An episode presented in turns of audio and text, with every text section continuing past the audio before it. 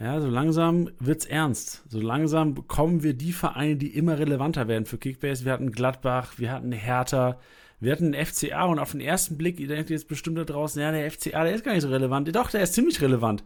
Geringe Marktwerte, letzte Saison eine schlechte Saison gespielt, kaum Kickbase-Punkte eingeheimst, aber die können das viel besser, die Jungs. Und wie die das können, das wird uns Mike erzählen. Mike stand mit einem Fuß im Grunde genommen im Profifußball, langjähriger Kickbase-Manager und FCA-Fan und ehemaliger FCA-Mitarbeiter. Teilweise befreundet mit Spielern vom FCA. Also der Kollege kann uns Insights bieten, die ihr hier auch im Podcast gleich hören werdet. Von daher lehnt euch zurück, lauscher auf. Viel Spaß bei diesem Goldstück.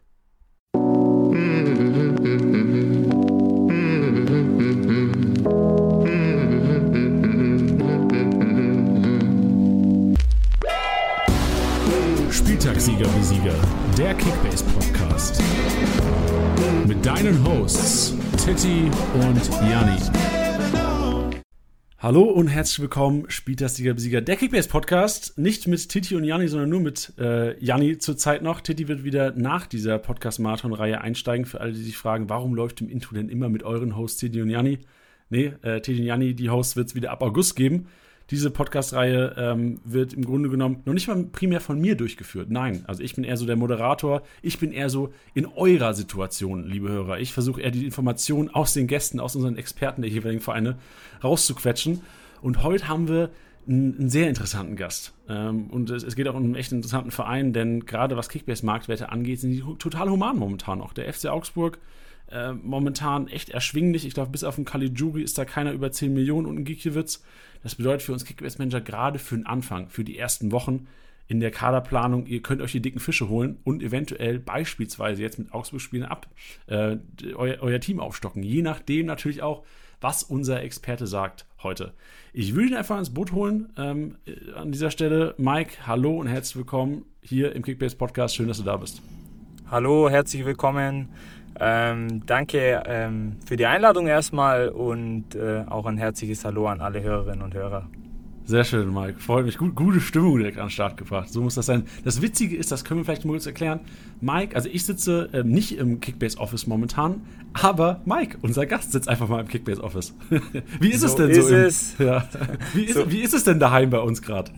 Also ich habe den Weg nach München gefunden. Es ist sehr regnerisch, ähm, aber ich sitze hier in einer schönen engen Kabine. Da ist es schön kuschelig warm.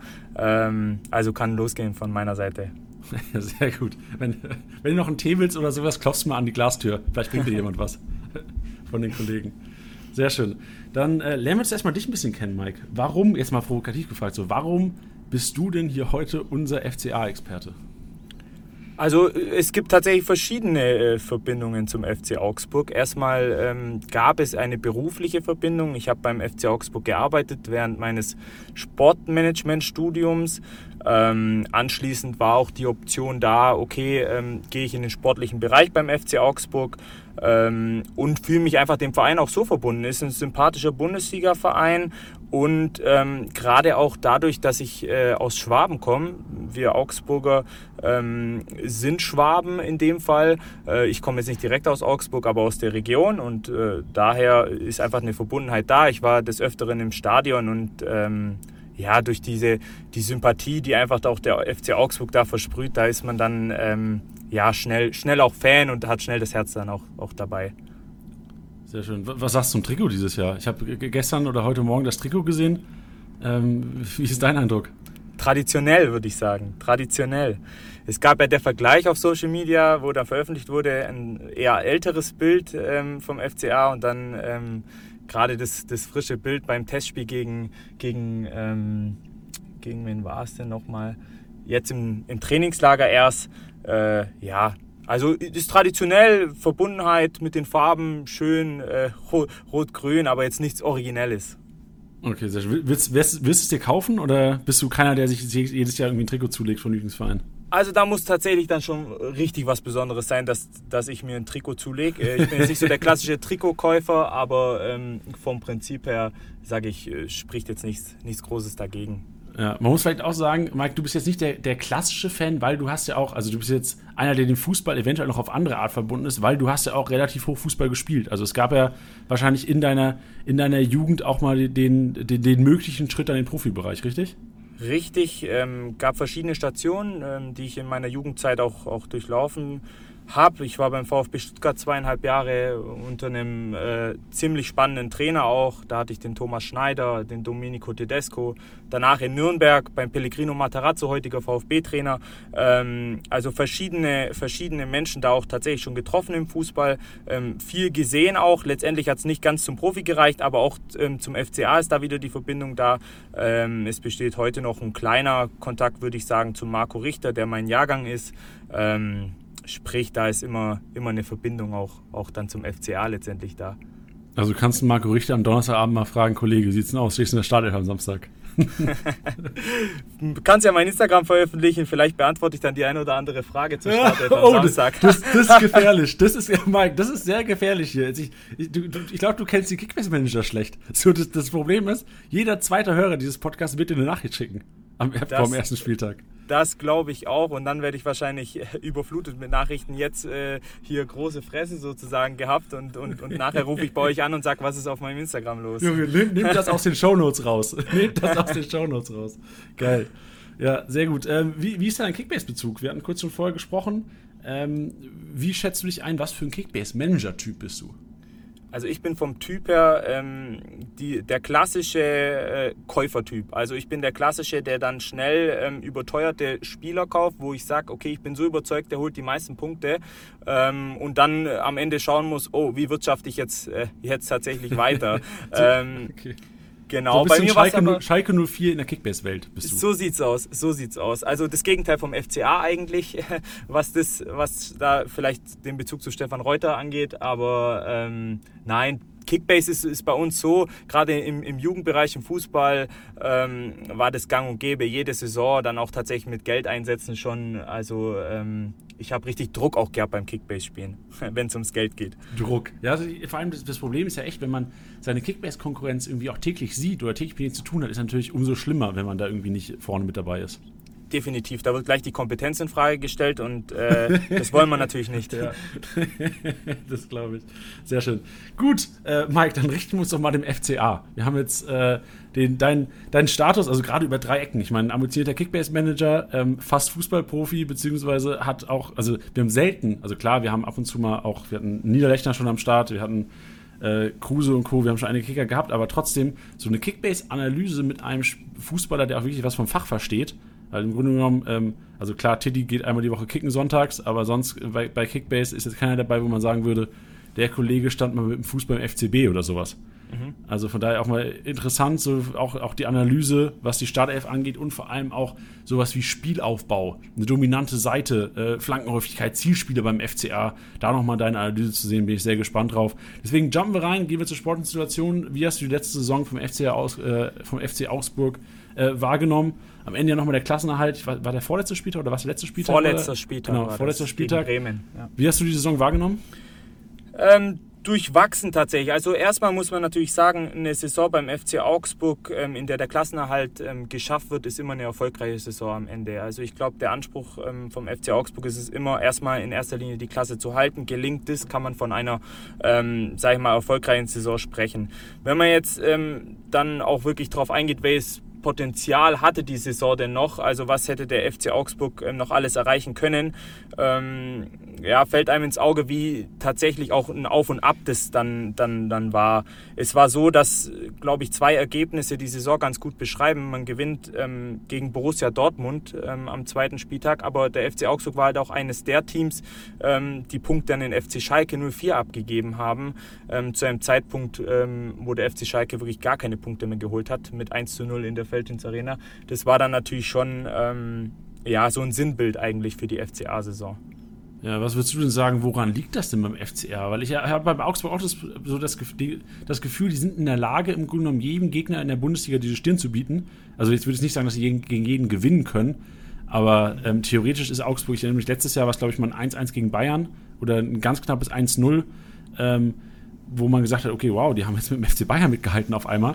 Und dann gibt es wieder Spiele, wo, die, wo du denkst, so, hä, die, konnten, die, die haben vor einer Woche noch mega Fußball gespielt und jetzt haben die Probleme gegen, ähm, will jetzt kein schlecht reden, aber keine Ahnung, gegen, du hast es gesagt, ähm, Köln, Mainz oder ähm, Bielefeld, keine Ahnung. Ähm, es ist tatsächlich so, beim FC Augsburg ist es ja traditionell so, dass der FC Augsburg eher ähm, wenig, wenig Ballbesitz hat und auch wirklich kommt über eine kompakte Defensive, über Athletik, über dann äh, wirklich Spieler wie jetzt Beispiel ähm, der Strobel, der dann kommt mit Körpergröße, Kopfballduelle gewinnen, erste Bälle, zweite Bälle. Und da ist dann auch schon so, dass es auch stark gegnerabhängig ist. Wenn man da einen Gegner hat, wie den ersten FC Köln beispielsweise, die jetzt keine tolle Saison gespielt haben, aber im Spiel gegen den FC Augsburg einfach spielfreudig waren, schnell waren, wirklich. Und da ist der FC Augsburg nicht mehr in die Zweikämpfe richtig gekommen. Und da war es dann so, wenn der erste FC Köln da eher einen schlechteren Tag erwischt hätte, dann hätte es durchaus sein können, dass, dass das Spiel ähm, anders ausgeht. Aber der FC Augsburg Augsburg ist oft sehr, sehr gegnerabhängig, meiner Meinung nach, gerade weil man auch eben wenig Ballbesitz hat und dann auch wenig initiiert im eigenen Spiel. Ja, vor allem, du sprichst an den wenigen Ballbesitz. Ich bin unfassbar gespannt. Wir werden gleich noch über die Neuzugänge reden, und beziehungsweise es gab ja auch einige Abgänge. Ähm, wie Niklas Dorsch vielleicht das auch verändern kann. Weil ich habe, also ich habe auch den Eindruck gehabt, dass beim FCA in den letzten, ich würde fast sagen, Jahren ja oftmals dieser die, die Spiele auch für guten Ballbesitz, Fußball irgendwie gefehlt haben. Ich hatte mir echt erhofft, also Bennis habt ihr letztes Jahr von Gladbach ja ausgeliehen gehabt. Da hatte ich auch die Hoffnung, dass das vielleicht einer ist, der so ein bisschen den, ich sage jetzt mal übertrieben, so den kleinen Thiago machen kann. Einfach die, die, den Ball führen kann, die Bälle verteilen kann. Und ich bin mal gespannt, wie du auch äh, Niklas Dorsch erwartest, ob der vielleicht einer ist, der das ein bisschen ändern kann beim FCA. Ich glaube tatsächlich, ähm, dass es so ist, dass sie von, von Laszlo Benisch ähm, auch wirklich äh, anderes, anderes erhofft haben, einfach auch. Ähm, jetzt ist es so, mit Niklas Dorsch ist natürlich dem FCA ein richtiger, richtiger Coup auch gelungen, weil es einfach so ist, dass, dass Niklas Dorsch von anderen äh, Bundesligisten noch äh, auch umworben war. Ähm, definitiv auch ambitionierteren Bundesligisten, als wir das sind. Aber es ist in dem Fall dann tatsächlich so, dass, dass Niklas Dorsch, ich, ich habe ihn schon länger verfolgt, der war im ersten FC Heidenheim auch, und der hat da schon das Spiel ähm, vom, vom ersten FC Heidenheim auch, auch verändert, gerade das Spiel mit dem Ball auch. Ähm, jetzt war es so, dass gerade bei der U21 Europameisterschaft Niklas Dorsch so, so als Aggressive Leader auch, auch ein bisschen gesehen wurde. Der war, hat viel geschrien, der war defensiv da, viele Zweikämpfe geführt. Aber eine große Stärke von Niklas Dorsch ist auch mit dem Ball, gerade was, was den Spielaufbau Angibt, holt die Bälle immer wieder ab, ist sehr ballsicher, verliert wenig Bälle im Spielaufbau, hat einen wunderbaren Diagonalball und er hat da schon das Spiel vom 1. FC Heidenheim verändert, die vor Niklas Dorsch ähm, definitiv auch viel weniger Ballbesitz hatten. Und da gab es mal eine Pressekonferenz vor dem Bayern-Spiel, war das, ähm, wo Niklas Dorsch äh, vom Trainer Frank Schmidt ähm, mit Thiago verglichen wurde. Und Aha, also war, bin ich nicht der Erste, der das gesagt hat. tatsächlich, tatsächlich. Ja. Also ähm, da wurde tatsächlich gesagt, ja, dass der Spielaufbau bei Bayern auch ein anderer ist, wenn Thiago nicht spielt. Ähm, und so wurde der Vergleich gezogen zwischen Niklas Dorsch und Thiago eben vom Trainer Frank Schmidt. Ähm, und ich bin gespannt, gespannt tatsächlich zu sehen, ob, ähm, ob Niklas Dorsch äh, da seinen Stempel aufdrücken kann und auch ein bisschen das Spiel vom FC Augsburg weiterentwickelt. Ja, sind wir gespannt. Also lass uns gerne mal auf die, äh, auf andere Ab- und Zugänge ähm, eingehen. Also klar, Niklas Dorsch wahrscheinlich der, also man kann fast sagen, so der Königstransfer bis jetzt in der Bundesliga. Also auch wenn er 7 Millionen Ablöse gekostet hat und vielleicht nicht der teuerste war, der bis jetzt geholt wurde. Aber trotzdem für mich einer, den ich, ähm, klar wahrscheinlich auch, weil wir ihn in Deutschland nur bei Turnieren gesehen haben, wo er herausragend gespielt hat. Davor, ich glaube bei Bayern 2 war er auch teilweise, wenn ich mich richtig erinnere. Richtig, ähm, ja war es ja auch keiner, wo man jetzt gesagt hat, unbedingt äh, schafft er den Sprung in die Bundesliga. Hat dann bei Heidenheim ja auch in Ordnung gespielt, hätte dann von Heidenheim wahrscheinlich auch nochmal die Chance gehabt, eventuell in die Bundesliga zu gehen, ist dann nach Belgien gegangen. Ähm, fand ich auch leicht fragwürdig, aber im Endeffekt wahrscheinlich, wenn er jetzt bei Augsburg den Durchbruch schafft, eine äh, ne, ne, ne gute Wahl gewesen. Das ist natürlich eher so ein unkonventioneller Weg den, den Niklas Dorsch da gewählt hat. Auch dann ähm, zum ersten FC Heidenheim zu gehen, in die zweite Liga, in die Provinz zu gehen, äh, von Bayern 2 dann auch. Er hat ja auch ein Bundesligator für Bayern gemacht. Ähm, und da ist es dann einfach so, dann den Weg zu wählen über Belgien, nochmal ins Ausland, wo man nicht weiß, wie kommt man persönlich klar, äh, wie ist das Umfeld dort und so weiter. Aber da hat er wohl jetzt im Nachhinein tatsächlich die richtige Entscheidung getroffen und ich bin gespannt, ob er wirklich, wie schon gesagt, sein Stempel auch in der Bundesliga dann aufdrücken kann. Ja, war nicht Dorsch sogar bei Heidenheim, als die die Relegation gespielt haben oder quasi ganz oben mit dabei waren? Richtig, äh, ja, in der Relegation gegen, gegen Bremen war ah, Niklas ja. Dorsch auch, auch mit dabei, ja. Auch maßgeblich beteiligt am Erfolg in der, in der äh, Saison. Ich erinnere mich, ich glaube, ich, ich erinnere mich an dieses Spiel, ich erinnere mich, dass ich gesehen habe, ich so, wow, Alter, das ist ja, Also damals habe ich noch gesagt, so eher Kimmich äh, Spiel, Spielertyp, weil er wahrscheinlich dann auch eher ein bisschen defensiver agieren äh, musste. Ich habe dann keine Spiele gesehen von Heidenheim, wo sie wahrscheinlich dann gegen oder wo sie gegen schwächere Gegner gespielt haben und mehr Ballbesitz hatten. Gegen Bremen war es ja, ähm, ich weiß nicht, wahrscheinlich verteilt 50-50 oder ein bisschen mehr auf Bremer Seite. Ja. Aber hat mir schon damals sehr getaugt und habe damals schon gesagt, ey, da muss doch eigentlich ein Bundesligist das Spiel jetzt auch, muss ich sagen, den Kollegen, den probieren wir in der Bundesliga. Um auch mal was Kritisches ähm, zu sagen, bei Niklas Dorsch war es dann auch so, ähm, in den Spielen, gerade gegen Bayern, dann in der Allianz Arena, ich glaube, das Spiel kann man außen vor lassen, weil das extrem schwer ist, wobei der FCH da ähm, wirklich ein sehr gutes Bild abgegeben hat. Aber auch, ähm, da waren Spiele dabei im DFB-Pokal gegen äh, Bayer Leverkusen beispielsweise, da war es dann schon so, dass man gemerkt hat, wenn das Tempo höher wird und der Gegner stärker wird, da war Niklas Dorsch dann nicht mehr so zu sehen wie in der zweiten Liga. Da bin ich tatsächlich auch gespannt. Klar, die U21-Europameisterschaft war sehr stark, aber das wirklich über eine ganze Saison zu spielen in der Bundesliga, ähm, ja, bin ich gespannt, lasse ich mich überraschen, aber ich bin auch äh, überzeugt von dem Jungen. Ja, sehr gut. Lass uns mal die anderen Zunabgänge thematisieren. Äh, Rani Kidira ist nach äh, zu Union Berlin gewechselt. Was, wie schätzt du das ein? Ist das ein herber Verlust für den FCA? Hat's ja auch, hat ja auch relativ viel gespielt jetzt die letzten Saisons. Sehr, sehr viel gespielt. Ich glaube, ähm, gerade was, was das angeht, Teamgeist, Persönlichkeit, äh, extremer Verlust. Sportlich ähm, war Rani Kedira immer, immer sage ich mal, eine Bank, eine, eine, eine, durchschnittliche Bank. Er hat mal sehr gute Spiele drin gehabt, er hat mal auch eher schlechtere Spiele drin gehabt, aber ich sag mal so, 90 Prozent der Spieler äh, konnte man erwarten, was wusste man, was man von Rani Kedira bekommt, hat er geliefert. Ähm, klar, schon definitiv ein Verlust, aber ich glaube auch, dass man da dann eben dieselbe Position mit Niklas Dorsch eben ähm, auch guten, guten Ersatz geholt hat.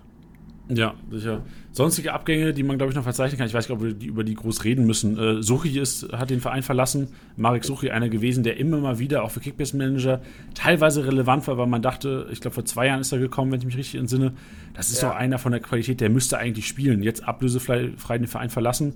Ähm, Glaubst der war, dann schon, ja. der war dann schon unglücklich, ähm, sah schon unglücklich aus im, im ersten DFB-Pokalspiel in Ferl war das, ähm, wo Suchi das erste Mal ähm, im Pflichtspiel für den FCA gespielt hat und dann auch da schon, schon nicht, nicht so gut aussah. Ähm, hat er, glaube ich, ein Eigentor gemacht, wenn ich mich richtig, äh, richtig erinnere, aber das ist natürlich nicht immer ein Maßstab, so ein Eigentor. Ähm, aber ich glaube, da hat man sich auch definitiv mehr erhofft, ähm, ja, weil Suchi auch, auch Erfahrung hatte, international gespielt hat und ähm, ja, definitiv beim FC Augsburg nicht angekommen ist und deshalb auch kein herber Verlust, gerade weil die Innenverteidigung, da werden wir später noch drauf eingehen, sehr, sehr gut aufgestellt ist mein, in meinen Augen.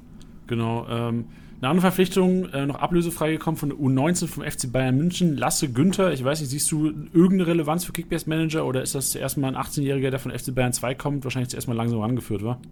Also ich habe Lassi Günther mal gesehen in einem UEFA Youth League Spiel. Ähm, da ist er definitiv aufgefallen. Die Frage ist natürlich jetzt, ähm, wie kommt er in die Mannschaft rein? Meiner Meinung nach wird er wenig Spielzeit haben, daher jetzt nicht die, die größte Relevanz haben bei unseren Kickbase-Managern. Ähm, deswegen, er kann mal reinschnuppern, ist bestimmt auch mal gut für eine gefährliche Aktion. Ähm, aber da wird nicht die, die Konstanz da sein, dass er wirklich jetzt, äh, sage ich mal, 20 Spiele in der Saison macht. Das sehe ich nicht. Okay, sehr gut. Dann konzentrieren wir uns lieber auf die Spieler, die eventuell Einsatzzeit bekommen könnten beim FCA. Bevor wir zu den Spielern gehen, lass uns noch mal über den Trainer reden. Weinziel ähm, im Amt seit Oh Gott, wie lange ist Weinzel schon im Amt? Der ist im Grunde Seit April seit ist er im Amt. Ende ja, April. Das ging relativ fix am Ende, ne? Da wurde nochmal das Trainerkarussell angeschmissen. Ja, ähm, definitiv. Was sagst du zu seiner Verpflichtung? War das im Endeffekt dann der richtige Move, der eventuell dann den Klassenhalt sicher gemacht hat? Wenn man natürlich am Ende, ähm, am vorletzten Spieltag den Klassenerhalt sichert, ähm, dann spricht natürlich keiner mehr davon, war es jetzt die richtige oder die falsche, falsche Entscheidung, stellt dann keiner mehr wirklich in Frage. Ähm, es war ja so, dass da das erste Spiel, äh, wo Weinziel dann wieder, wieder da war, gegen den VfB Stuttgart war. Das war dann eher weniger überzeugend tatsächlich. Ähm, klar, er hatte jetzt drei Spiele, ähm, kann man jetzt kein großes Fazit, äh, Fazit wirklich ziehen. Ähm, voll überzeugt hat es mich jetzt definitiv nicht. Klar, gegen Werder Bremen äh, war ein Spiel dabei, ähm, das immens wichtig war, das auch gewonnen wurde. Ähm, aber mit dem VfB Stuttgart und bei, bei den Bayern das ist, bleibt mal außen vor. Ähm, war jetzt die Leistung nicht so ansprechend. Klar, da geht es auch um andere Kom Komponente dann. Da geht es um Kampf, da geht es um Leidenschaft. Die wurde gegen Bremen auf den Platz gebracht, deswegen wurde das Spiel auch gewonnen. Ähm, sprich, da kann man jetzt nicht so viel, so viel dazu sagen, was er jetzt in den drei Spielen geleistet hat. Ich finde Weinziel eher kritisch, identifikationstechnisch sehr, sehr guter Trainer für den FC Augsburg. Ähm, war jahrelang beim FC Augsburg, hat mit, mit den größten Erfolg in der Vereinsgeschichte geschafft, mit der, äh, mit der Sache in Europa. Ähm, danach aber wirklich beim FC Schalke und beim VfB Stuttgart nicht überzeugen können. Ähm, daher bin ich sehr, sehr gespannt, ähm, wie, wie er das Spiel vom FC Augsburg auch weiterentwickeln will. Bin ich, bin ich wirklich gespannt. Okay, ich habe gerade mal, es gibt ja immer, auch wenn es so ein bisschen böse ist, es gibt ja, ähm, man kann ja äh, also ich sage es jetzt komplett neutral, ich habe das nie gemacht und finde das auch so ein bisschen ähm, schwierig aus ethischer Sicht. Man kann ja auf Trainerentwertung, äh, Trainerentlassung wetten. Und äh, Markus Weinziel hat eine relativ geringe Quote in dieser, äh, in dieser Auflistung. Ähm, glaubst du, dass bei Weinziel der FC Augsburg, wenn es mal eine Phase gibt, die schlecht läuft, oder mal eher dazu gewillt ist zu sagen, okay, wir holen uns einen neuen, als ähm, wir halten an ihm fest? Wobei der FC Augsburg tatsächlich, ähm, was das angeht, jetzt unabhängig von der Person Weinziel, ähm, eher dafür bekannt war, relativ lang ähm, wirklich äh, den Trainern weiterhin das Vertrauen zu schenken. Wenn ich da an Manuel Baum denke, ähm, der hat auch trotz einer Niederlagenserie weiterhin das Vertrauen bekommen. Genauso was bei Heiko Herrlich letztes Jahr auch, bis dann wirklich letztendlich Markus Weinziel, sieht man ja, es waren nur noch drei, drei Spiele ähm, zu gehen vom Prinzip her ist es so, ich glaube halt, dass, dass Markus Weinziel durch die Geschichten in, in Schalke und, und beim VfB Stuttgart jetzt auch, auch wirklich unter Zugzwang steht und ähm, ja, auch, auch mal wirklich jetzt wieder zeigen muss, nach langer Zeit, ähm, dass er ein guter Trainer ist. Ich glaube, äh, er ist ein guter Trainer, ähm, bin aber tatsächlich gespannt, ähm, ja, wie er den Kader äh, jetzt dahin bringt, einfach das nächste Level zu erreichen und dann auch wirklich einen gesicherten Mittelfeldplatz für den FC Augsburg rauszuholen und eine sorgenfreie Saison zu spielen. Ja, wie ist denn äh, Weinziel in Bezug auf Rotation? Also ja, wir haben jetzt drei Spiele gesehen, da kann man wahrscheinlich schlecht was prognostizieren, aber umso besser, dass du heute hier sitzt und eventuell eine Meinung dazu hast. Ähm, ist, ist Weinziel einer, der eventuell mal eine Überraschung raushauen könnte für einen Spieltag oder wird, weil der FC Augsburg ja auch keine internationale Belastung hat, ähm, oftmals dieselbe Elf auf dem Platz stehen bei ihm. Ähm, er hat jetzt tatsächlich in den, letzten, in den letzten drei Spielen relativ viel rotiert, was aber klar war, weil gegen Bremen dann schon der Klassenerhalt gesichert war. Ähm, es ist so, dass, dass ich glaube, dass bei Markus Weinz hier ganz äh, sicher sein wird, ähm, dass das Grundgerüst äh, immer stehen wird, sprich die wichtigen Spieler wie Howlow, wie Udo Kai, ähm, wie Niklas Dorsch jetzt dann, dass die definitiv spielen werden, immer spielen werden. Es gibt natürlich ein, zwei Positionen, die vakant sind. Ähm, meiner Meinung nach ist, ist Weinz hier jetzt nicht der große Rotierer, aber er ist auch immer mal wieder gut für eine Überraschung. Es kann sein an so ein, zwei Spieltagen, wo man sagt, ah, mit dem hätten wir jetzt nicht gerechnet, den er dann mal reinwirft. Ähm, das kann durchaus sein, dass er jetzt der größte Rotierer ist, gerade auch hinsichtlich äh, keine internationale Belastung, keine Dreifachbelastung. Ähm, glaube ich nicht, dass allzu oft rotiert wird. Okay, in was für ein System erwartest du denn den FCA in diesem Jahr? Also ich erwarte es so, wie es dann tatsächlich auch unter Weinzi die letzten Spiele war, im 4-2-3-1, wobei natürlich noch darüber diskutiert werden kann. Ich glaube, es ist kein Weinzi-System, war unter Heiko Herrlich öfter mal so, dass da auch mit der, mit der Dreierkette dann agiert wurde, ähm, hat mit einer Position, der Linksverteidigerposition zu tun. Da ist der FCA nicht so, so stark besetzt. Ähm, ja, das, meiner Meinung nach erwarte ich sie im 4-2-3-1. Okay, und du sagst Dreierkette nicht, weil sie keinen linken Schienenspieler hätten, theoretisch, der gut Sie ist? haben den, doch, doch, sie haben den, den linken Schienenspieler. Äh, ich glaube Dreierkette nicht, weil das nicht das klassische Weinziel-System ist und ah, okay. Weinziel eher mit einer Viererkette spielt. Ähm, und eher die Position des linken Verteidigers. Äh, Gerade Pedersen wäre da, wär da so ein Kandidat, der da spielen könnte. Ähm, und Iago eben, der, der Brasilianer, der auch noch äh, ziemlich, ziemlich jung ist, aber auch im, ziemlich unkonstant äh, in den Leistungen. Daher wird sich das zeigen. Ich glaube, dass sie in einem 4-2-3-1 spielen werden und genau. Sehr schön, perfekt. Ähm, Pressekonferenzen von Mainz hier. Für Kickbase Manager ist immer relativ relevant, was für Infos gibt der Trainer preis vor so einem Wochenende, vor der Aufstellungsabgabe am Freitagabend äh, 20.30 müssen die Aufstellungen Kickbase stehen. Deswegen brauchen wir die, die, besten Infos. Und lohnt es sich, deiner Meinung nach, Pressekonferenz von Weinziel anzuschauen? Wird da kommuniziert, wer eventuell auch in der Startelf steht, wie es um die Verletzten geht? Oder würdest du sagen, Kickbase Manager ihr schaltet gar nicht ein, es bringt eh nichts. Die Frage ist, bei welchen Trainern lohnt es sich tatsächlich noch einzuschalten? Das ist, äh, das ist, ja, so, das äh, ist so. Mike, du musst bedenken, so, ich bin auf der Suche nach diesen Trainern. Ich frage jeden Experten hier, der zu Gast ist, ob es sich lohnt. Und bis jetzt habe ich oftmals gesagt bekommen, nee, da kommen nur noch Floskeln, da kannst du im Grunde genommen kannst du, brauchst du gar nicht einschalten. Also bei Weinziel ist es, ist es ähnlich. Es ist so, ähm, dass natürlich mal gesagt wird, äh, wer fällt aus, äh, wo es dann wirklich klar ist, wo aber von vornherein jeder schon wusste, dass es klar ist. Fakt ist, dass, dass Weinze sich da auch nicht ins Konzept schauen lassen will und, und ich glaube, dass, er, dass es sich nicht wirklich lohnt, da jedes Mal einzuschalten. Ähnlich ähm, wie es bei der TSG Hoffenheim dann ist, äh, lohnt es sich da, weil die haben wirklich eine überragende Social Media Abteilung, auch der FC Augsburg, lohnt es sich da mal reinzuschauen. Ähm, das sind dann die wichtigsten Infos auch, auch vorab, da wird man immer gefüttert, also das, das lohnt sich dann mehr. Uh, geil, ich sehe, du hast den Podcast gestern gehört äh, vorgestern, den, den Hoffenheim-Podcast, da haben wir nicht auch darauf hingewiesen. Da hat unser Experte Fabi auch darauf hingewiesen, dass die Social-Media-Kanäle so eine gute Arbeit machen würden. Genau, richtig. Kann ich nur vom äh, direkt auf den FCA auch projizieren, was er über Hoffenheim gesagt hat. Also ähm, die machen da wirklich eine richtig gute Arbeit auch in der Social Media Abteilung. Stark. So, dann haben wir, die, haben wir die nächste Empfehlung hier schon mal. Habt, folgt, folgt der Seite. Gut, dann ähm, gehen wir Richtung Startelf da äh, geht es, glaube ich, relativ entspannt im Tor äh, los. Jetzt auch vor kurzem oder vor einigen Stunden erst den Vertrag verlängert. Gibt es irgendeine Diskussion über, äh, dass Rafael Gikiewicz eventuell nicht im Tor steht? Zu irgendeinem Bundesligaspiel, wenn er fit ist? Gar keine Diskussion. Also wirklich gar keine Diskussion. Ähm, hat sich super eingebracht äh, letztes Jahr, schon direkt Leistung gebracht, ist, ist wirklich auch ein Lautsprecher auf dem Platz. Durch, gerade durch die Geisterspiele hat man das auch gehört, wie viel der tatsächlich auch seine Vordermänner coacht, äh, auch mal pusht, wenn es mal nicht so läuft.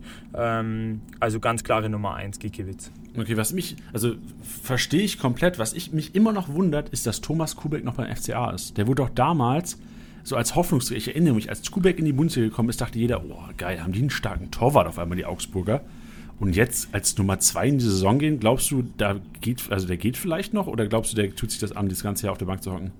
Ja, Kubek hat ja tatsächlich, der wollte ja dann in der Bundesliga spielen, der kam von Start Rennes, ähm, wo jeder gedacht hat, oh, äh, Stammtorhüter bei Start Rennes, äh, kommt zum FCA, äh, richtig gute Verpflichtung.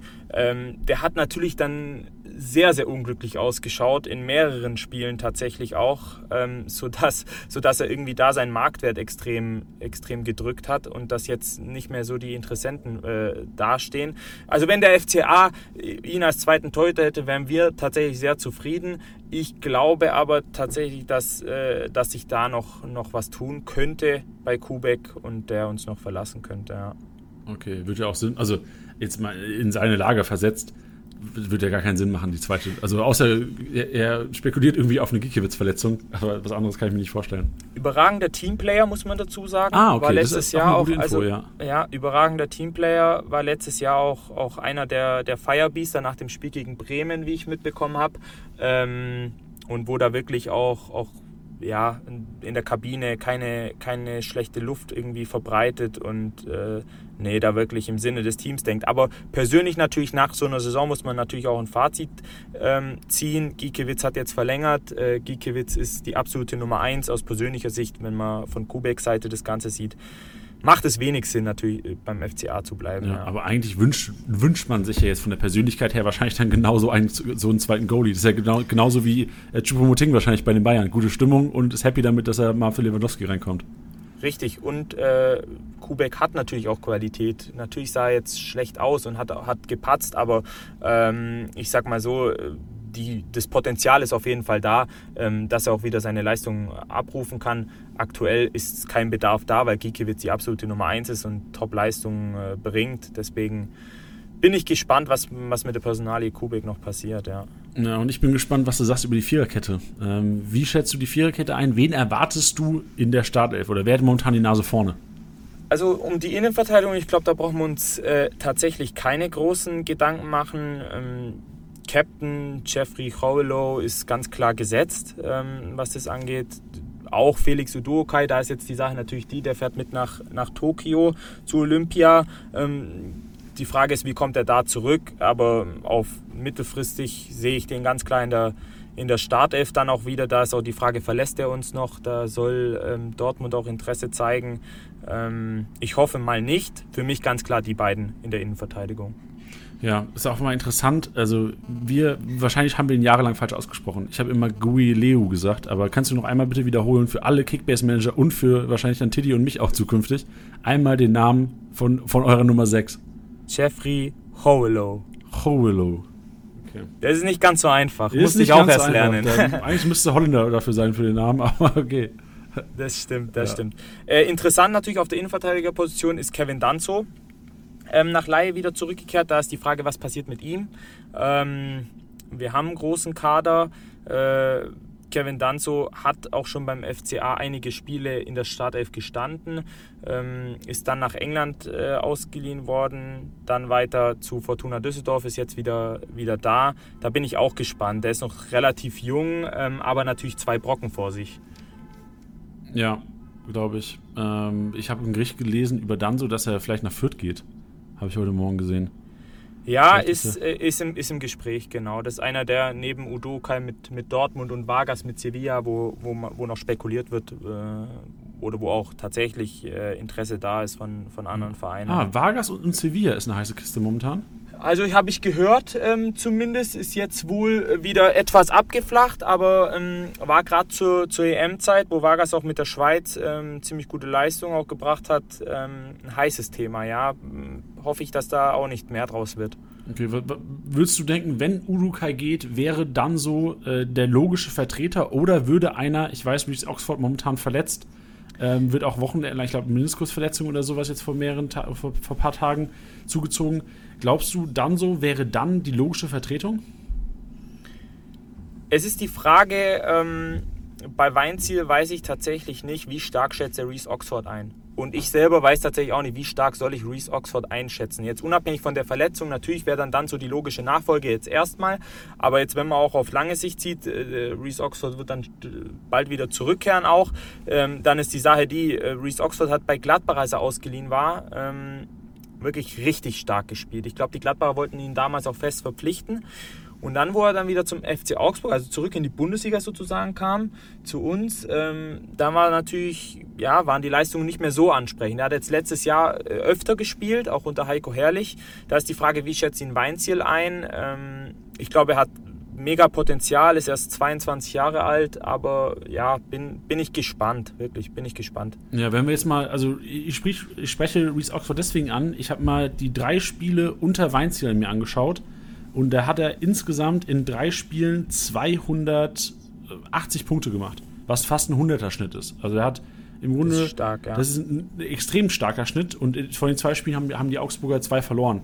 Also wenn man jetzt nur auf Kickbase-Punkte schaut, spreche ich Reese Oxford darum an, weil er einfach, wenn er spielt, ähm, auch für Kickbase enorm relevant ist.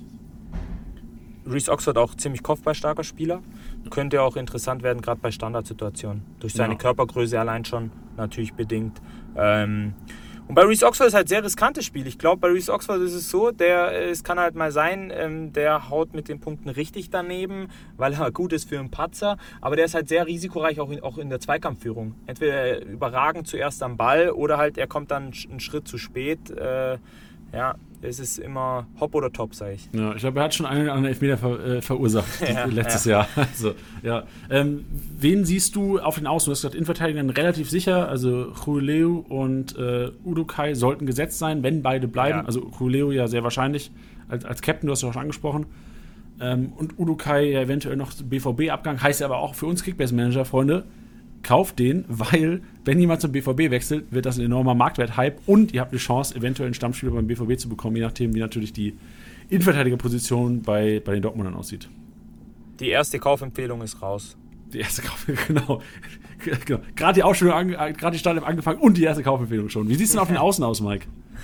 Also auf den Außen ist es, ähm, gerade was die Rechtsverteidigerposition angeht, ist es vakant meiner Meinung nach. Also wir haben mit Gumni einen, der viele Spiele letztes Jahr gemacht hat, der ähm, auch wirklich, was das angeht, äh, ja, eine immer Durchschnitt eigentlich war tatsächlich. Also der hatte bessere Spiele, der hatte schlechtere Spiele, aber der war so, ja, ähm, sag ich mal, durchschnittlich. Jetzt gibt es Raphael Framberger, der natürlich ein Eigengewächs ist vom FCA, der auch auf der Rechtsverteidigerposition spielt. Ähm, da ist die Frage die, ähm, bleibt er verletzungsfrei. Der hat immer wieder zu kämpfen mit Verletzungen, ähm, sprich keine, keine Kaufempfehlung, weil bei Framberger kann es sein, der fällt länger aus. Ähm, ja, also ich glaube, dass es Gummi rechts machen wird und ich glaube auch tatsächlich, dass ähm, auf der Linksverteidigerposition Framberger spielen wird und dass Weinziel ähm, so macht, dass er den Rechtsverteidiger auf die Linksverteidigerposition stellt. Wow, das ist ja mal ein Brett, Mike. Also du, du glaubst, Iago ähm, und ähm, Petersen ist, glaube ich, die zweite. Petersen, richtig. Genau, Petersen. Ja. Werden, also ich glaube, Petersen momentan ja auch noch verletzt. Ich weiß nicht, wie lange er ausfällt, aber auf jeden Fall wird er nicht im Trainingslager sein. Ja. Ähm, Iago und Petersen dann, also wirklich zwei Rechts, das ist ja fast, das ist ja fast, das ist ja von Latz geknallt, den Linksverteidigern gegenüber. Ähm, Framberger war immer, wenn er fit war, sehr gute Leistung gebracht. Gummi absoluter Stammspieler letzte Saison. Ähm, also ich, ich glaube, dass tatsächlich ähm, es Gummi und Framberger beide machen werden. Glaube ich, ja. Äh, sehr interessant. Also ich lese gerade mal die Marktwerte vor. 1,3 Millionen Framberger, äh, Gummi 2,1 Millionen. Das sind ja Schnapper. Gerade wenn man bedenkt, dass jetzt ein, Gru, äh, ein Gugileo und ein äh, Udokai beide fast 10 Millionen wert sind definitiv. Aber äh, liebe Kickbase-Manager, bitte aufpassen bei Framberger. Ähm, da ist nicht klar, wie viele Spiele macht er tatsächlich. Wie gesagt, sehr verletzungsanfällig, aber wenn er spielt, äh, bringt er gute Leistung. Genau, zur Not kriegst du halt einen Shitstorm auf Instagram, ist ja auch okay. ist auch okay. ist auch okay, genau. Lohnt sich ein Blick in die Shownotes. Richtig. Ob wir es reinpacken, bin ich mir noch nicht sicher. Ich, ich, auch nicht. Mike, ich weiß nicht, ob du das antun willst, ganz ehrlich. Jetzt wollte ich mal einmal meinen Instagram-Account pushen und schon also. wird dazwischen gegrätscht hier. Das ist Wahnsinn. Geil, stark.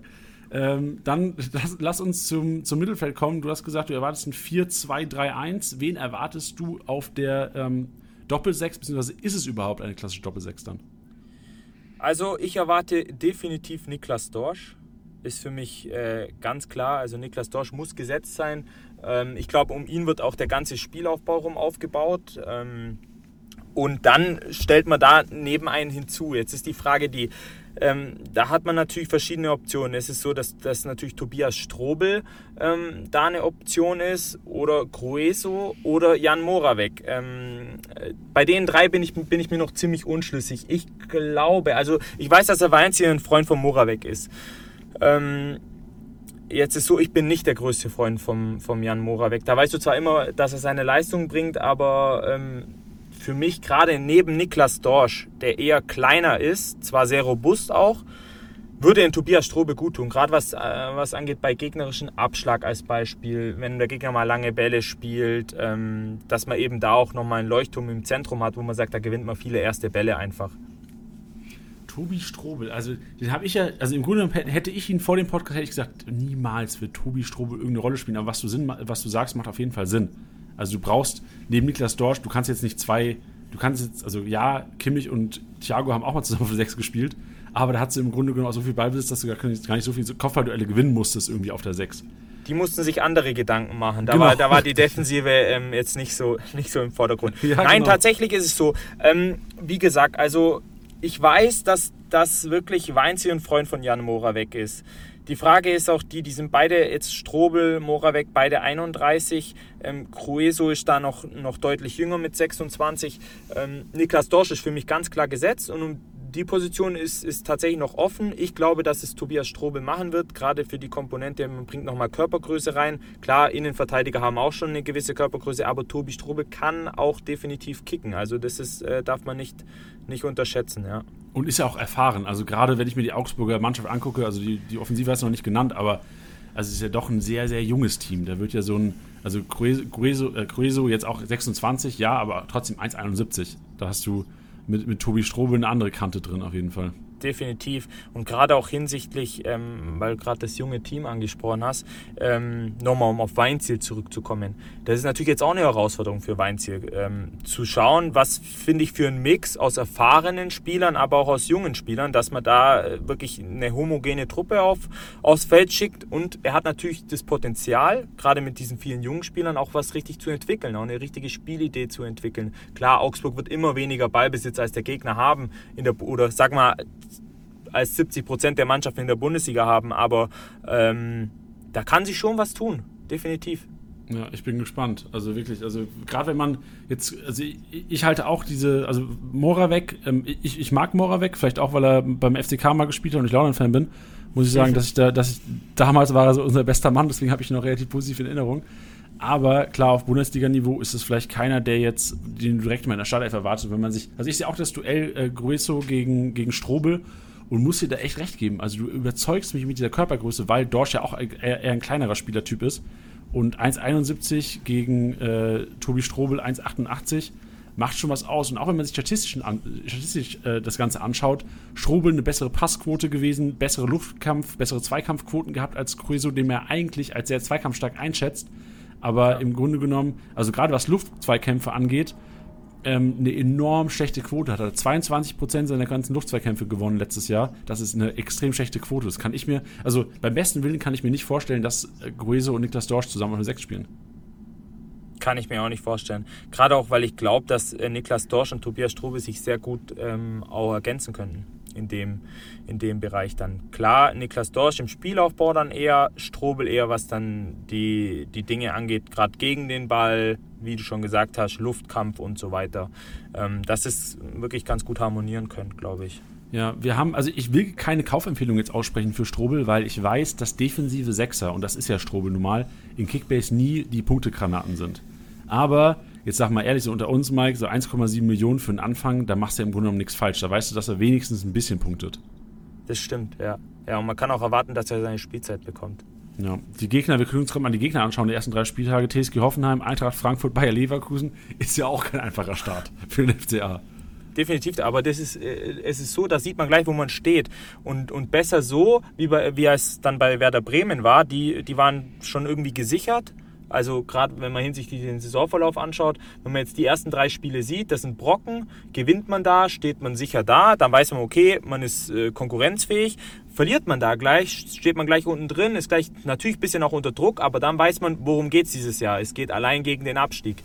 Und äh, gerade das war auch ein Grund letztes Jahr, wenn ich da Werder Bremen anschaue als Beispiel, ähm, die das dann, glaube ich, äh, nicht richtig begriffen haben. Und als es begriffen haben, war es schon zu spät. Ja, das stimmt. Das ist gut, gut zusammengefasst. Ähm, wie, wie schätzt du die Offensivreihe ein? Du hast gesagt 4, 2, 3, 1. Wer sind die drei hinter der Spitze? Also enormes Potenzial erstmal, um das ähm, vorneweg zu sagen. Es ist ganz, ganz, ganz schwer. Für mich auf der 10 ganz klar auch gesetzt Marco Richter. Ähm, fährt zwar jetzt auch mit zu Olympia, ähm, über die ganze Saison wird er aber sicher seine Spielzeit bekommen. Ich weiß, Weinziel ist auch ein Fan von Marco Richter, ähm, kommt aus der eigenen Jugend, das wird beim FCA immer gern gesehen. Klar, es gilt natürlich das Leistungsprinzip, aber sp spricht trotzdem für Richter. Ähm, ja, für mich wird es auf der 10 ganz klar Richter machen. Ähm, auf der rechten Seite erwarte ich André Hahn ähm, André Hahn aus dem Grund ähm, mit Weinziel-Vergangenheit. André Hahn hat die letzten Spiele unter Weinziel gemacht, hat gegen Bayern sogar getroffen. Ähm, André Hahn wird wieder definitiv mehr Spielzeit bekommen. Ähm, und links erwarte ich ganz klar, wenn er nicht geht, Ruben Vargas. Was bedeutet, dass für Daniel Caligiuri aktuell kein Platz ist, was ich mir auch schwer vorstellen kann, aber gewagte These, ich glaube, die gehen so ins, ins erste Spiel beziehungsweise machen so die meisten Spiele. Ins erste Spiel schwierig zu sagen mit Richter, äh, Olympia und so weiter. Ähm, ja. Wie, gibt es denn eine Chance? Also, ich gehe da auf jeden Fall mit. Ich sehe auch Richter als ähm, so ein bisschen Weinzieher-Liebling, ist bei mir auch im Kopf geblieben, so ein bisschen.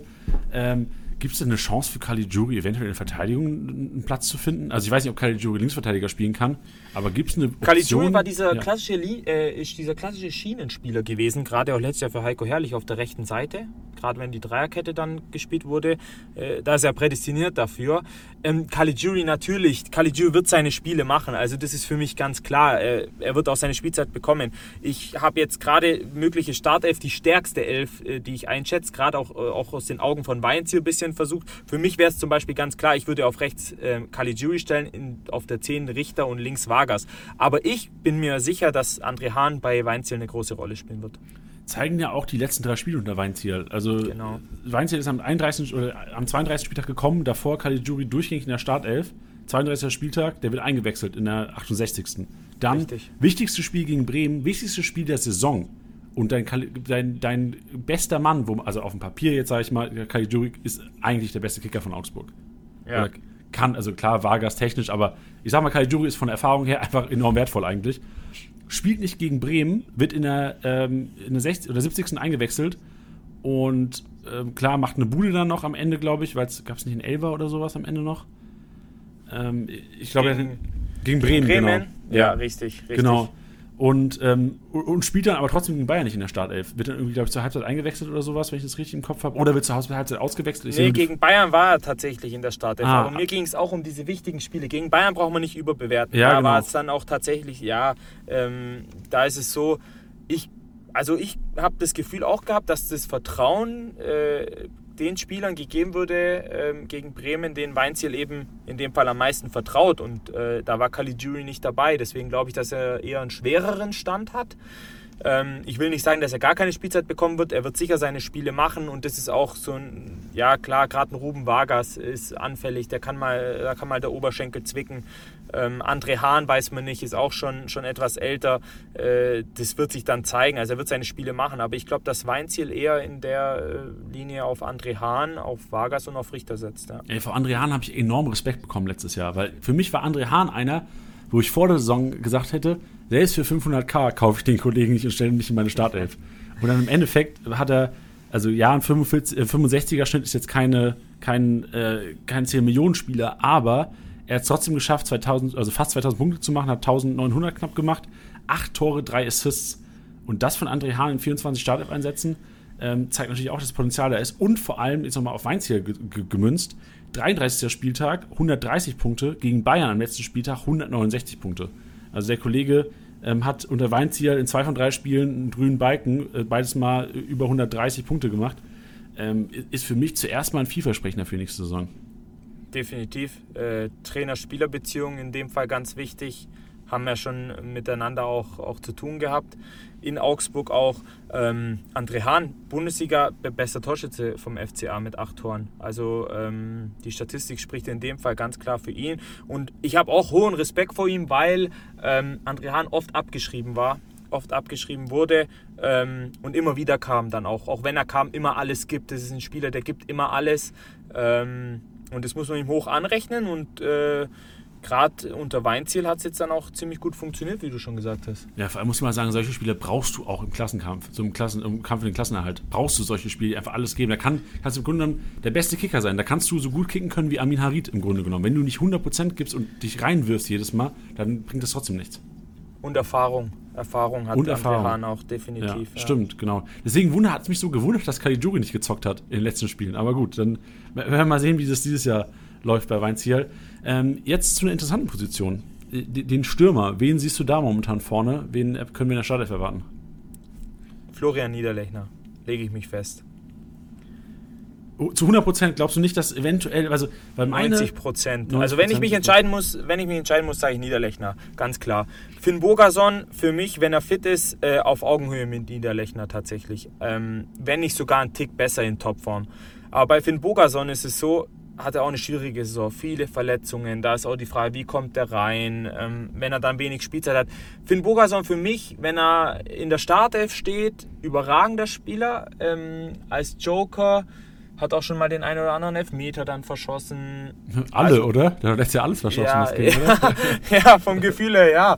ja. Ähm, ich weiß nicht, wie die Statistik tats tatsächlich da aussieht, aber vom Gefühl her ja. Und ähm, klar, man braucht es nicht am Elfmeter festmachen, aber eher unglückliche, ja, unglückliche Personalie, ja. was das angeht. Aber in Topform, Finn Bogason, ähm, will man nicht drauf verzichten. Definitiv nee. nicht. Also wirklich, ich erinnere mich vor, vor zwei Jahren 2365 Punkte, ein 108er Schnitt. Das ist für einen Stürmer, also ein 108er Schnitt für einen Stürmer, das sind 12 bis 15 Millionen Marktwert normalerweise. Auch ordentlich geknipst. Also, ordentlich geknipst, genau. Letztes Jahr, wie gesagt, ich habe es gesagt, ich glaube, zwei, drei Elfmeter, zwei Elfmeter verschossen, ich glaube, gegen Bayern und gegen wen noch? Ich weiß es nicht. Aber im Grunde genommen zwei Elfmeter verschossen, ähm, kein Tor gemacht, eine Vorlage nur die ganze Saison. Ähm, Offense auch Minuspunkt. Ich sehe gerade, ja, gegen Frankfurt. Gegen Frankfurt Elfer verschossen und gegen die Bayern Elfer verschossen. Letztes Jahr. Sehr unglücklich, aber ich gebe dir recht, so das Potenzial ist auf jeden Fall da. Und wir wissen einfach für Burgershorn, der, war, der stand vom Sprung gefühlt zu einem Champions League-Verein. Mal irgendwie ja. vor zwei Jahren oder sowas. Ja, und dann auch wirklich immer Pech gehabt mit seinen Verletzungen. Das muss man schon dazu sagen. Also, ja. der war jetzt nicht vom, vom Glück gesegnet. Ähm, und bei Niederlechner ähm, ist es tatsächlich so, der hat ähm, letztes Jahr jetzt nicht so die glorreiche Saison gespielt. Der hatte eine relativ lange Durststrecke, hat insgesamt ähm, in der Bundesliga nur fünf Tore gemacht. Äh, da geht mehr, aber bei dem weiß man auch, wenn da, ich glaube, bei, bei Niederlechner ist es ein Gefühl, wenn der sich wohlfühlt, wenn der Selbstvertrauen hat, dann knipst er auch. Das ist ein Knipser einfach. Ja. Der ist, ist, richtiger, ist so ein richtig dreckiger Stürmer. Sorry für den Ausdruck, aber der ist, der ist, ein, der ist ein Knipser, der, der stellt seinen Körper rein, der ist stark mal im 1 gegen 1 und der ist nicht so dieser klassische im 1 gegen 1, wo man sagt, wow, ist das schön, wie der am Gegenspieler vorbeigeht mit Übersteiger oder was weiß ich. Der Niederlechner, der wurschtelt sich auch mal durch und das ist ähm, ja typischer FCA-Spieler meiner Meinung nach und immer gut, gut für ein Tor auch. Ne, wir hatten Flo Niederlechner bei uns im Podcast auch mal, Mike, und da hat er erzählt, dass es bei ihm so ist wie eine Ketchupflasche so ein bisschen. Da haben wir den Ketchup-Flaschenvergleich gehabt, dass es im Grunde genommen, es braucht so ein bisschen, aber wenn es rauskommt, dann kommt es richtig raus. Und wenn man sich auch die Statistiken, also klar, im letzten Jahr ist es nicht so gut gelaufen, aber es sind dann auch immer mal Phasen. So, der hatte ähm, zur Mitte, im Januar, Februar hat er mal eine Phase gehabt, wo, er, wo es dann drei Tore und zwei Vorlagen gab in, in sechs Spielen. Und Richtung Ende dann. Man muss halt sagen, Richtung Ende. Das war auch wieder ein Indiz dafür, dass Weinziel eventuell was bewegt hat bei dem Kollegen. Der hat beim 2-1 gegen Stuttgart, ja, verloren, trotzdem eine Bude gemacht äh, bei den Bayern eine Bude gemacht, gegen Bremen ein solides Spiel abgeliefert. Und wenn man jetzt so die letzten drei Spiele unter Weiziel nimmt, muss man auch da sagen, ey, das ist, ein, das ist wieder ein 100er-Schnitt so im Grunde genommen, ein 110er-Schnitt sogar unter Weinziel. Für mich auch einer, den man gerade, weil er 5,9 Millionen momentan wert ist, auf jeden Fall auf der Rechnung haben sollte. Also ich lege mich fest, Niederlechner Kaufempfehlung. Weil, das ist jetzt eine gewagte These mit fünf Toren aus dem letzten Jahr, ganz klar. Aber ähm, bei Niederlechner ist es so, ähm, Weinziel ist Bayer. Weinziel hat auch ein bisschen so diese Mentalitäten äh, oder vermittelt zumindest die Mentalität eines Bayers. Was ist Niederlechner? Der kommt aus dem Landkreis Ebersberg, wenn ich richtig bin, ist auch absoluter Bayer. Der muss sich wohlfühlen. Der hat sich im ersten Jahr beim FCA Pudel wohlgefühlt, das hat man gemerkt. Da knipst er einfach. Da spielt er gut, knipst, macht Vorlagen. Letztes Jahr unter Heiko Herrlich hatte ich nicht das Gefühl. Und wie du schon sagst, so, da wird, werden so, ich habe jetzt keine Statistik da, aber vom Gefühl her einfach werde ich da bestätigt, wenn du sagst, okay, der hat über einen 100er Schnitt, äh, ist es in den letzten drei Spielen unter Weinziel. Und da werde ich eigentlich nur, nur bestätigt von meinem Gefühl her, dass der, wenn der sich wohlfühlt, dann bringt er seine Leistung. Sehr interessant. Jetzt hätte ich gerne noch deine Meinung zu einem Spieler, wo teilweise schon die Hoffnung bei vielen Kickbase-Managern Kickbase da war, dass er wieder zurückkommt. Einer, der äh, im letzten Jahr, zu dem Zeitpunkt, zu diesem, oder im letzten Jahr, im, im Juli, über 10 Millionen wert war, äh, Michael Grigoric. Glaubst du, es gibt eine Chance für ein eventuelles Comeback in die Startelf zu irgendeinem Zeitpunkt dieser Saison? Ich bin gespannt, weil, weil Gregoritsch natürlich ähm, sehr flexibel einsetzbar ist. Also wenn ich überlege an die Zeiten unter Manuel Baum, ähm, hat er bei, bei uns auf der 6 gespielt, teilweise auch. Ähm, jetzt ist so bei den Österreichern, also offiziell ist er ja so eine hängende Spitze, so ein Zehner, kann aber auch in der Sturmspitze spielen. Bei den Schalkern hat er oft im Sturm selber gespielt. Ähm, Grigoric ist eine Wundertüte und bei Grigoric ist tatsächlich auch so, der muss sich auch, auch wohlfühlen. Ich glaube, unter Weinziel ist es gegeben. Ähm, ja, man hat es bei der Euro gesehen. Hat er auch ein Tor gemacht, war überglücklich danach. Der hatte auch keine leichte Zeit jetzt. Da bin ich gespannt, wie er reinkommt. Ähm, da kann ich ganz schwer jetzt was zu sagen tatsächlich. Also da lass ich, muss ich mich überraschen lassen bei Grigoric. Aber der ist definitiv auch ein Kandidat, gerade wenn man mal auch sagt, okay, wer sind die Männer 12, 13, 14? Wer steht hinten dran hinter der Startelf? Da ziehe ich Michael Grigoric definitiv dazu. Ist, ist Cordova einer, der auch relativ nah dran ist? Also Sergio Cordova auch immer bei Kickbase Manager so phasenweise mal relevant geworden, meistens dann irgendwie bei Verletzungen von der ersten Elf.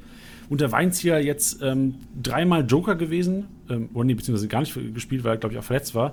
Ähm, aber in den letzten Spielen äh, oftmals Joker gewesen. Auch das komplette letzte Jahr eigentlich hatte man eine starke Phase, wo er auch zwei Joker-Tore Joker gemacht hat. Glaubst du, Cordova einer, der eventuell Spielzeit bekommen könnte? Cordova war tatsächlich so ein Spieler, der hat auch unter Manuel Baum ähm, immer mal wieder seine Minuten bekommen, ähm, ist dann ja zu Bielefeld ausgeliehen worden. Äh, da bin ich einfach gespannt. Äh, ich, ich glaube, Cordova, der ist so gut für die letzten, letzten 15 Minuten. Aber da muss schon wirklich was sein, auch gerade mit, mit Finn Bogerson und Niederlechner, dass da Cordova auch von Anfang an spielt. Boah, gut, dass du sagst. Sorry, ganz gut, gut, dass du sagst. Ja klar, der war bei Bielefeld letztes Jahr. Ich hätte, hätte ja fast sogar beim FCA gesehen, hatte ich nicht mehr im Kopf. Gut, dass du sagst kein Problem, kein Problem. Nee, ähm, bei Cordova tatsächlich so, ja, den sehe ich, äh, den ich nicht in der Startelf. Der wird auch seine Spielzeit bekommen, aber eher so klassischer Joker. Mal die letzte Viertelstunde ist äh, athletisch brutal, also wirklich brutal. Ähm, richtig, richtiges äh, Athletikmonster sozusagen, aber ähm, fußballerisch springt das noch nicht ganz auf den Platz und hat nicht die Qualität von dem Niederlechner und dem Bogason. Klar, der kann sich auch noch entwickeln, der ist erst 23, die anderen sind 30 und 32, aber ähm, bin ich gespannt, ist auch eher eine Wundertüte tatsächlich. Glaubst du beim FCA, wir sind jetzt die, die Aufstellung mal durchgegangen, glaubst du, es gibt Positionen, wo eventuell noch was passieren könnte? Also klar, wenn Abgang passiert, wird da sicherlich noch jemand Neues verpflichtet. Sollte man jetzt in Udukai und Vargas bleiben, glaubst du, es wird trotzdem noch nachgerüstet beim FCA? Also es ist so, dass ich tatsächlich ähm, auch gehört habe, ähm, dass Nürnberger vom 1. FC Nürnberg ähm, im Gespräch sein soll. Ist jetzt auch defensives Mittelfeld. Ähm, Klar, da hat man schon Niklas Dorsch jetzt geholt. Bin ich gespannt. Ähm, ansonsten, also man munkelt nichts Großes mehr. Gerade durch Niklas Dorsch natürlich auch einiges mit 7 Millionen. Das ist für den FC Augsburg schon eine Hausnummer. Auch gerade mit Corona muss man noch, noch dazu rechnen. Äh, ich glaube eher, dass man mit Abgängen äh, eher rechnen muss wie mit Zugängen. Aber wenn was passieren sollte, ich würde den Linksverteidiger verpflichten. Okay, dass, dass Framberger nicht links spielen muss, meinst du? Ähm, ja, ich, also ich habe es einfach gern, ähm, tatsächlich dann auch, auch einen Linksfuß ähm, links zu haben.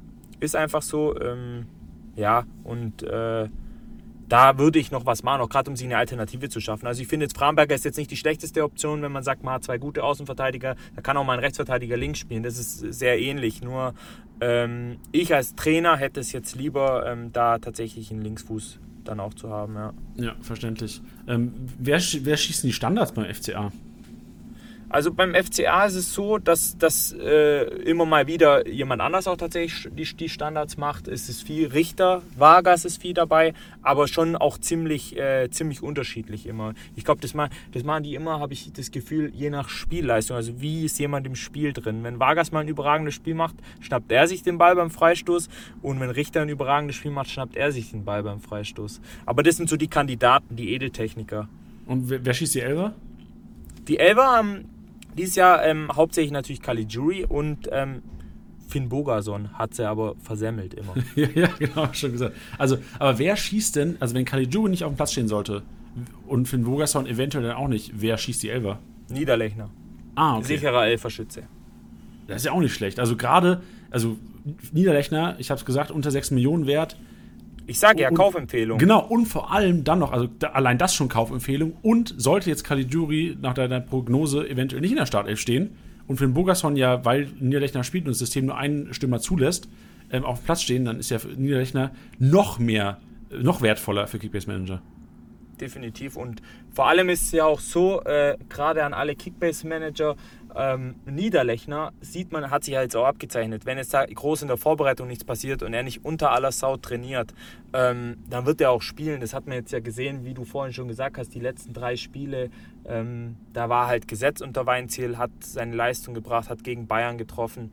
Ähm, da ist eine ganz klare Kaufempfehlung da, ja. Ich glaube, bei, beim Flo müssten wir mal nachhaken, ob der Kickbase, äh, ob er sich in Kickbase hat dieses Jahr. Weil ich erinnere mich, dass wir damals darüber gesprochen hatten, dass er ich, glaube ich, nicht hatte ähm, in Kickbase. Und ich glaub, deswegen hat er auch so wenig genetzt. Richtig, du sagst es. Du, Mike, du hast die Analyse am Start hier, deswegen sollten wir vielleicht mal vor der Saison äh, dezent mal nachhauchen. Flo, wie sieht's denn aus? Hast du dich selbst bekommen dieses Jahr? Und dann äh, vielleicht dann die, die offizielle Kaufempfehlung nochmal bestärken um die Qualität in der Bundesliga zu steigern, bin ich dafür, dass jeder Spieler sich selber äh, kaufen muss.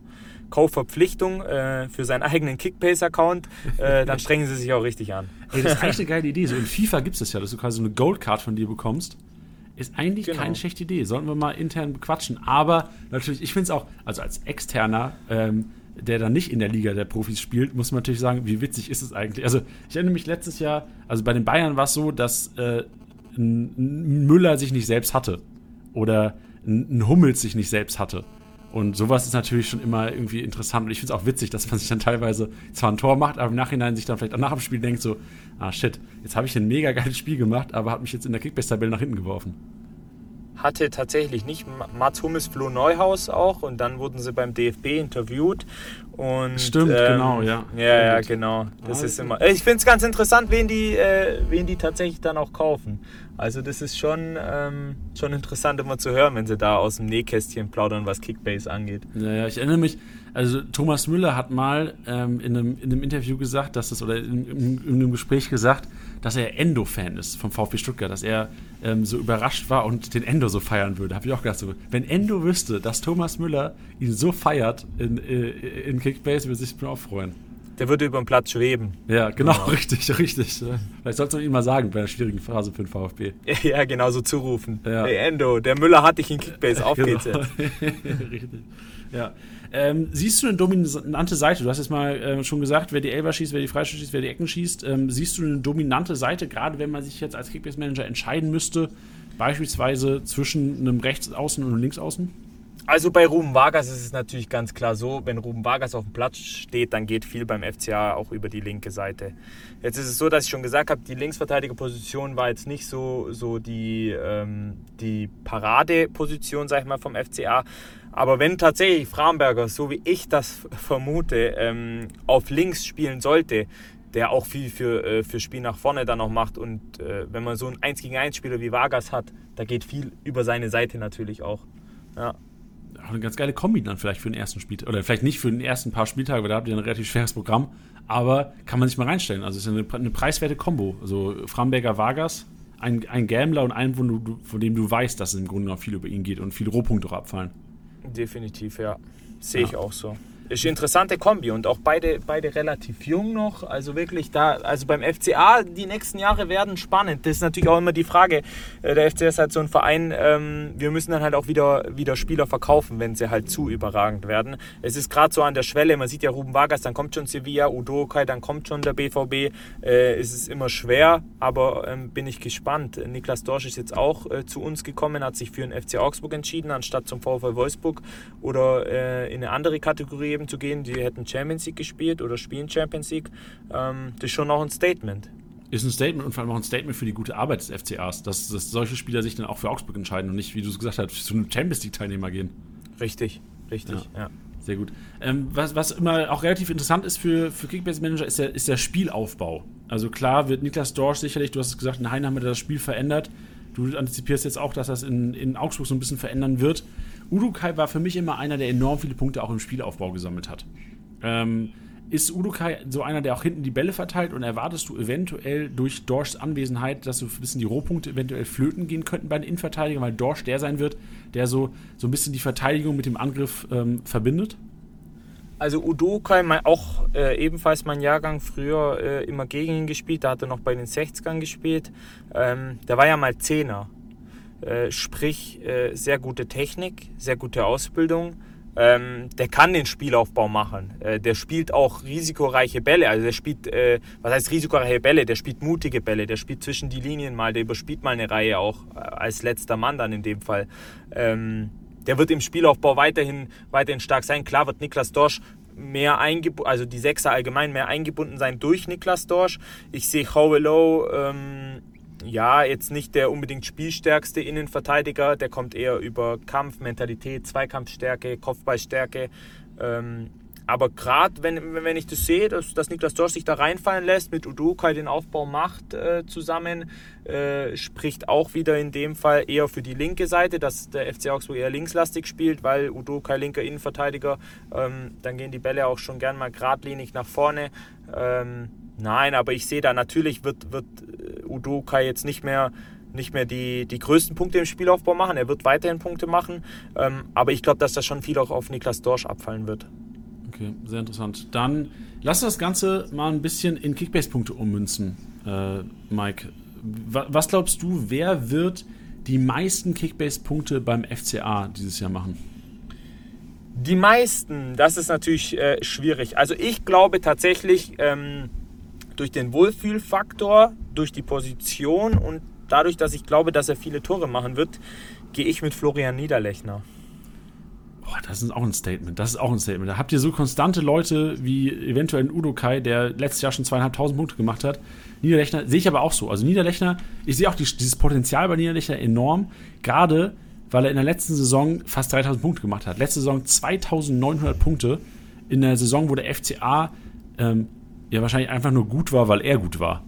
Ja. Und ähm, von daher, ich sehe auch, also wieder Flo Niederlechner, wer jetzt noch, wer jetzt gerade hier den Podcast hört, noch nicht Flo Niederlechner auf die Scouting-Liste gepackt hat, fragwürdig, ob du überhaupt Kickbase spielen solltest.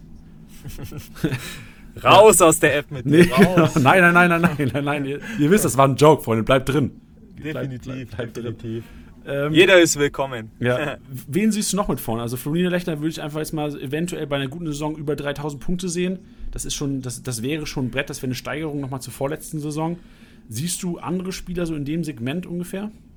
Ja, wie du schon gesagt hast, also du Kai auf jeden Fall auch ein Kandidat. Ähm, immer konstante Leistung gebracht für sein junges Alter, viel Verantwortung übernommen, auch ähm, ich weiß gar nicht, wie in der Rangfolge er ist, aber er ist auf jeden Fall auch ein Kapitän, äh, war letztes Jahr auch im Spiel Kapitän. Ähm, der übernimmt Verantwortung, der spielt super Bälle im Spielaufbau, ist zweikampfstark. Also ähm, ich glaube auch tatsächlich, dass der FC Augsburg dieses Jahr hinten gut stehen wird, gerade auch mit Niklas Dorsch, vielleicht die Kombination mit Tobi Strobe, wie vorhin schon gesagt. Die werden wenig Tore bekommen. Ähm, ich sehe Udoka in der Kategorie tatsächlich noch und ich hoffe ja persönlich, jetzt muss ich mal jetzt nicht äh, einen Wunsch äußern, ähm, dass wir da Marco Richter wieder ähm, äh, in solchen Dimensionen sehen, was, was die Punkte angeht, dass er häufiger knipst. Ich glaube, das Potenzial hat er. Ähm, ja, er braucht einfach Minuten Vertrauen vom Trainer. Ich glaube, unter Weinziel ist das gegeben. Und dann ist für mich Richter auch ein, ein, heißer Kandidat. Neben Vargas natürlich auch. Mir fällt gerade auf, wenn ich so, so den Kader durchgehe, da ist schon Qualität auch da beim FCA, gell? Ja, auf jeden Fall. Also bei, bei Richter habe ich immer so ein bisschen Respekt davor, ihn zu verpflichten als Kickbase-Manager, weil ich mir denke, obwohl der ja doch teilweise viel Spielzeit bekommen hat, ist das einer, der mir persönlich, also letzte Saison 29 Einsätze, 16 in der Startelf, und trotzdem äh, ein Punkteschnitt von 34 Punkten pro Spiel. Und da sage ich mir immer so, was macht der ein Spiel lang? So ist der einfach nicht in eingebunden Aufbauspiel und dann sage ich mir immer, oder sage sag ich mir nicht immer, da habe ich mir gedacht, okay, vielleicht profitieren ja auch die vorne einfach vom Ballbesitzfußball mit Niklas Dorsch jetzt, weil davor der FCA, du hast es gesagt, das war einfach ein Umschaltspielteam. So das hat dem Gegner versucht, den Ball, der Gegner hat Ballbesitz bekommen und hat, Augsburg hat gewartet, bis sie den Ball verlieren und sobald der Ballverlust war, klack, nach vorne, ab geht's. Deswegen war das auch letztes Jahr tatsächlich ein Spiel gerade für Ruben Vargas. André Hahn, André Hahn mit seiner Schnelligkeit, Ruben Vargas mit der Schnelligkeit. Richter kommt eher über die Technik, kann mal gut seinen Körper reinstellen, ähm, spielt überragende Schnittstellenbälle, ähm, hat einen sehr, sehr guten Abschluss. Und da ist natürlich so, ähm, ja, dass ich glaube mit Niklas Dorsch, dass es äh, auch Marco Richter gut tun wird. Ähm, jetzt letztes Jahr, hast du schon richtig gesagt, war jetzt nicht die berauschendste Saison von ihm, ähm, aber da sehe ich enormes Potenzial drin. Also wirklich, was das Potenzial angeht, der kann auch wieder explodieren, genau wie Niederlechner. Ähm, und wir wollen ja hier Kaufempfehlungen geben, die jetzt nicht äh, schon so, so teuer sind, gleich direkt zu holen, sondern aus dem Underground kommen sozusagen. Ja, also Richter 2,8 Millionen, also wie, wie du über ihn sprichst, sehe ich da auf jeden Fall enormes Potenzial und die 2,8 Millionen, auch wenn er momentan leicht sinkt im Marktwert, aber das tun momentan viele, würde ich behaupten, das ist auf jeden Fall einer, der man sich mal in Kader setzen könnte. Definitiv eine Option, ja. Ja, sehr gut. Ähm, ich würde dir abschließen, also generell für unsere Hörer, es wird eine komplette Auflistung aller ähm, prognostizierten Startelfspieler von Mike ähm, geben. Die werden drei Tage nach der Veröffentlichung dieses Podcasts der am 14.07., also wir nehmen jetzt am 13.07. abends schon auf, der wird morgen Abend veröffentlicht am 14.07., das heißt am 17.07., am Samstag, werdet ihr einen Bericht bekommen, eine kleine Zusammenfassung von diesem Podcast. Ähm, aber wenn ihr jetzt denkt, ihr müsst die anderen nicht hören, nee, das ist echt eine, eine ganz oberflächliche Zusammenfassung. Und diese Liste. Also es wird eine Tierliste geben, wo die ganzen FCA-Startelf-Spieler eingeordnet sind nach Kickbase-Punkten. Jo, Mike, ähm, ich habe noch ein paar Fragen für dich. Oder an Sehr dich. gerne. Ja. Ähm, wenn du dich entscheiden müsstest zwischen Niklas Dorsch und Niederlechner, wen hättest du lieber in deinem Team? Ähm, fußballerisch gesehen, ähm, Niklas Dorsch, bin großer Fan von ihm tatsächlich. Äh, Kickbase-technisch gesehen, Niederlechner, ich glaube, der macht richtig, richtig Punkte, weil er nächstes Jahr richtig knipsen wird. Okay, stark, sehr gut. Und wenn du abschließend einen Spieler aussuchen müsstest, vom ganzen FCA, den du dir ins Team holst. Wäre das auch Niederlechner oder würdest du dann doch eine andere, eine andere Personalie nehmen? Nein, weil ich auch wirklich jetzt okay. äh, überzeugt bin durch unser Gespräch. Das hat mich noch weiter bestärkt. Äh, wir sind der Überzeugung, wir können uns im Jahr noch mal gerne sprechen. Ich glaube, der Niederlechner macht 20 Dinger ähm, nächste Saison und ähm, jeder Kickbase-Manager wird happy sein, ihn im Team zu haben. So muss das sein. Stark. Perfekt. Ich glaube, mit diesen Worten können wir auch ganz gut den Podcast beenden heute, oder? Weil jetzt hast du Niederlechner so ein bisschen noch den, den letzten Hype gegeben, der vielleicht gebraucht hat, den Kickbase-Manager draußen überzeugt. Ich würde sagen, an dieser Stelle, Mike, vielen, vielen Dank für deine Zeit heute. Hast den, hast den Kickbase-Manager draußen auf jeden Fall eine mega, eine mega Stütze gegeben für den Saisonstart. Hat mir Spaß gemacht. Nochmals vielen Dank für die Einladung. Immer gerne. Holt euch die Punkte da draußen. Holt euch die Punkte da draußen. So sieht's aus. Mit dieser Aussage, was ist deine Kampfansage für nächste Saison? Holst du, holst du den Titel oder sagst du, du bist, du bleibst weiterhin der, der, der einfach kauft, kauft, der sich die Leute einfach holt ins Team und ich, dann nachdenkt? Also äh, meine Strategie ist, ich komme aus dem Hinterhalt, äh, diesmal sehr schlau agieren und wie ich jetzt schon die Tipps gegeben habe, ich hole eher die Spieler, die wohl letztes Jahr nicht so stark waren, aber wo ich enormes Potenzial drin sehe. Ist eine geile Strategie. Bin, über die Strategien werden wir auf jeden Fall auch nochmal quatschen in den nächsten Wochen, was für, was für Strategien man eventuell rangehen kann an so eine Kickbase-Saison. Aber deine favorisiere ich mit auf jeden Fall und finde, da kann man, wenn es gut läuft, also gerade diese Spieler, die normal das Potenzial haben, die die Qualität haben, aber letzte Saison nicht geliefert haben, finde ich enorm interessant. Genau. So sieht's aus. Schön, Mike. Dann, wie gesagt, vielen, vielen Dank und ähm, ich hoffe, man hört sich wieder. Danke auch. Perfekt. Hoffe ich. Mach's hoffe gut. ich auch. Danke. Ciao, ciao. So, liebe Hörer, das war Mike mit dem FCA. Wir haben einiges mitgenommen. Ähm, wir wünschen euch oder ich wünsche euch an dieser Stelle noch einen schönen Abend und hört in die anderen Podcasts rein. Das empfehle ich. Wenn, wenn der FCA jetzt der erste Podcast war, den ihr gehört habt, habt ihr zuerst mal alles richtig gemacht, dass ihr ihn gehört habt, aber trotzdem auf jeden Fall in die anderen Podcasts reinhören, weil ich denke, das ist eine, eine ganz geile Vorbereitung auf die Saison. Von daher ähm, viel Spaß beim Managen.